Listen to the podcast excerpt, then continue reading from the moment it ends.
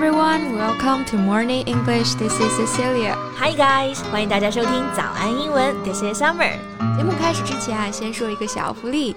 每周三，我们都会给粉丝免费送纸质版的英文原版书、英文原版杂志和早安周边。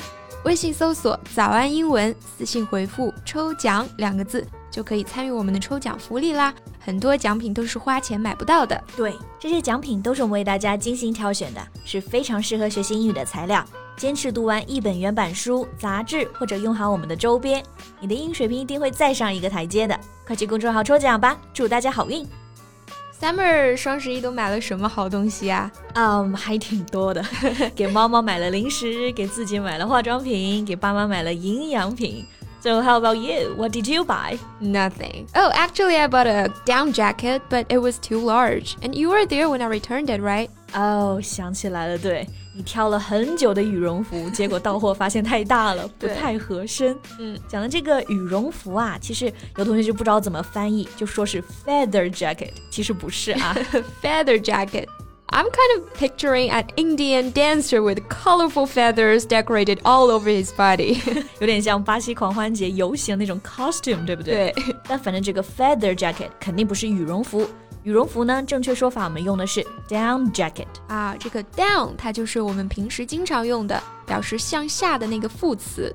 But it can also be used as a noun, meaning the very fine, soft feathers of a bird. 对，就是鸟类的绒羽、绒毛。所以你看，像鸭绒就是 duck down 啊。那所以羽绒服呢，我们就叫做 down jacket。so basically, I bought nothing. Unlike you, you had such a fruitful Double Eleven. Yeah，确实挺 fruitful，快递收到手软啊。买的最多的还是化妆品。Oh, did you buy anything of the brand L'Oreal?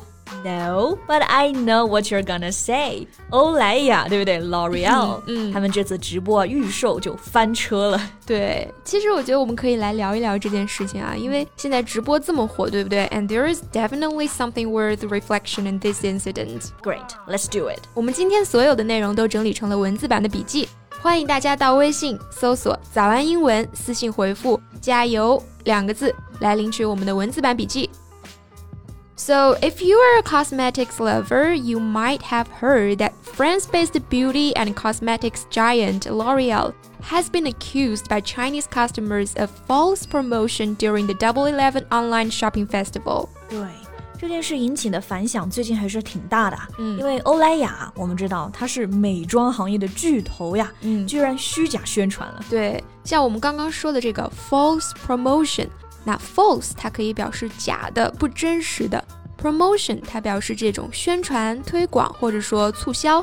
所以呢，false promotion 它就表示我们说的虚假宣传。嗯哼，另外还刚刚用了一个单词啊，giant。嗯，大家知道这个词可能表示巨人或者是巨大的，但是呢，就像我们中文中也会用这种巨头表示这种大公司、大企业。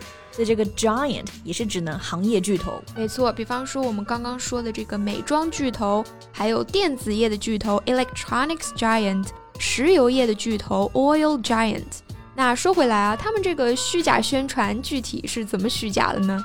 Well, according to media outlet The Paper, at the end of October, several live streamers, including Li Jiaqi, sold one of L'Oreal's facial masks on live streaming platforms, with the brand announcing that it was offering the biggest discount of the year for it. Customers could buy 50 masks for 429 yuan. 嗯。 五十片四百二十九块钱，嗯，算下来就是八块几一片啊，好像还可以哈。However, after a few days, in early November, many customers who bought the masks found that in L'Oreal's live streaming platform, they could buy 50 pieces for only 257 yuan. 哦，那算下来呢，也就是五块钱一片了，nearly half the price they paid. 对，也就是说啊，这个预售价比双十一的现货价提高了将近百分之六十多。嗯，这么一来呢，就有很多消费者来投诉了，然后品牌也只好出来道歉。Yeah, the brand did apologize in an announcement published on its Weibo account in the early morning of November 18. Yeah. They say they have set up a special group to tackle the problems relating to the price difference raised by consumers. 嗯，就是说他们已经成立了事件的专项小组来解决这个问题。那这里呢用了一个动词 tackle，听起来和那个墨西哥玉米饼 tacos 有点像，对不对？哎，你控制一下你自己，什么都能想到吃的上面去。那我们刚讲这个 tackle 是 T A C K L E，嗯，做动词呢，意思是处理、解决。 比如我们刚刚说啊，欧莱雅要来处理这个问题，就是 tackle a problem。Right，但是啊，这个说法并没有得到消费者的认可，因为导致现货产品出现更低的价格，就是因为欧莱雅他们自己在直播间发放了满九百减二百的优惠券，而在双十一预售的主播直播间呢，当时只有满七百九十九元减一百元的优惠券。那当时预售的主播呢，就是头部主播啊，李佳琦和薇娅嘛。嗯，这个时候他们的态度其实非常关键。对，So they both issued statements on Weibo. According to the two statements, both internet influencers have carried out repeated negotiations with the brand, but they have not reached an agreement on this incident. 就是说，他们和巴黎欧莱雅呢都已经协商好几轮了， 但是就我们现在录音这个时间来说啊，嗯对方还没有给到明确的解决方案。嗯，那我们形容双方达成协议或者共识，或者说取得一致的意见，就可以用到这个词组 reach an agreement。Yeah, and the influencers also said in their statements that if the brand fails to provide a reasonable solution in 24 hours, they themselves will compensate the customers. 对，确实没办法。就如果欧莱雅呢给不出解决方案，那像李佳琦和薇娅直播间肯定也要做出一种补偿的方案。没错，因为他们标榜的就是全网最低价嘛，对所以呢也是被架在那儿了，只能补偿了。那补偿、弥补，我们就用 compensate 这个动词。大家注意重音放在第一个音节 compensate。那补偿某人呢，直接就说 compensate somebody，就什么东西来进行弥补，compensate somebody for something。 Yeah. Anyway, they both criticized the incident as not fair to their customers and announced that they would suspend their cooperation with L'Oreal. 嗯，两位主播都暂停了和欧莱雅的合作。 那我们说暂停、终止了某件事情，就可以用 suspend 这个动词。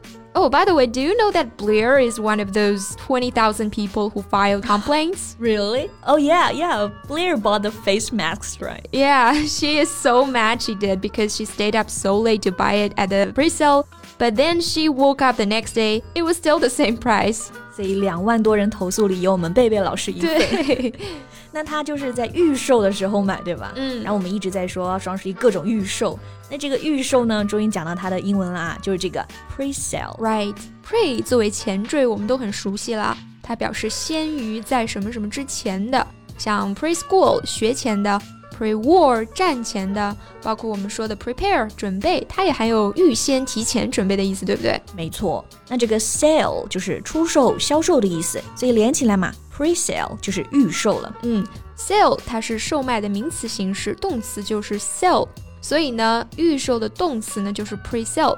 注意一下这个读音的区分啊，名词是双元音 a sale，动词是短元音 a pre-sale。OK，谢谢。Do you feel that the rules of Double Eleven are getting more and more difficult to understand these years? Yeah, definitely. It wasn't this way at the beginning. The shops used to just lower the prices, and we as customers simply needed to open the website on the day and buy it. 是的，现在提前一二十天就开始预售抢券， 凑各种满减，还要关注付尾款。嗯，像我的智商就真的不够用啊，而且未必是真的实惠，因为有的商家会用这种先涨后降的套路，那有的商家呢，他会设置各种花式的买赠，实际到手的价格与平时并没有什么差别，甚至还有可能会是全年最贵的。感觉自己突然就花多钱了。对呀，好亏。Alright, so the regulatory authorities and the China Consumers Association have urged e-commerce platforms and merchants to protect customers' rights and warn them against violating the rules. 对嘛，多一点诚意，少一点套路啊！我还是很怀念以前那种简简单单的双十一，虽然那时候我好像也是什么都抢不到。Alright，那我们今天节目就到这里啦。最后再提醒大家一下，今天的所有内容呢，也都整理成了文字版的笔记，欢迎大家到微信搜索“早安英文”，私信回复“加油”两个字来领取我们的文字版笔记。So thank you so much for listening. This is Cecilia. This is Summer. See you next time. Bye.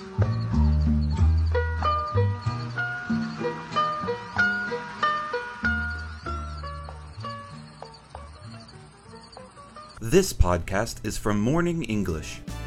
学口语就来早安英文。